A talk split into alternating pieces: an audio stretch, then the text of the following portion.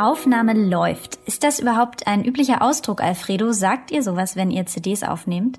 Na, wir sagen das heute eigentlich nicht mehr, weil das eher aus Zeiten stammt, als wir noch DAT-Kassetten und Bänder benutzt haben, die hm. auf zwei Stunden Laufzeit begrenzt waren. Man hat versucht, Band zu sparen und hat eben ganz kurz vor Take-Start dann gesagt, Aufnahme läuft und dann ging es eben los. Und heutzutage läuft eine Festplatte, die hat nicht unendlich Kapazität, aber doch sehr viel. Und insofern lassen wir die einfach laufen und die Musiker beginnen dann, wenn sie sich bereit fühlen. Ja, jedenfalls soll dieser Podcast hier Aufnahme läuft heißen. Ein neuer Podcast von und mit Genuin, einem Klassik-Label und Musikproduktionsfirma in Leipzig. Ich bin Eva Morlang, Musikjournalistin und Podcasterin. Alfredo Laceras Jacobian ist einer der Gründer und Geschäftsführer von Genuin.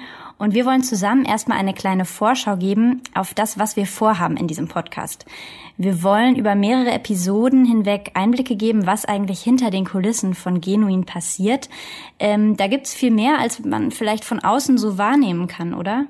Ja, ich denke schon. Wir werden in erster Linie doch als CD-Label wahrgenommen, weil wir natürlich über unsere vier, fünf Veröffentlichungen im Monat erstmal medial sehr präsent sind ursprünglich gegründet haben wir uns als Musikproduktionsfirma, als reine, weil wir von Hause aus alle Tonmeister sind und das auch nach wie vor leidenschaftlich gern äh, betreiben, die Aufnahmen und das Label eigentlich erst später dazu genommen haben als Vertriebsplattform für unsere Aufnahmen, unsere Musiker, wenn die dann mit uns aufgenommen haben. Und da in dem ganzen Bereich vom ersten Anruf über die Aufnahme bis zur redaktionellen Arbeit, Veröffentlichung und Presse können wir euch dann hier genauere Einblicke und tiefere Einblicke gewähren.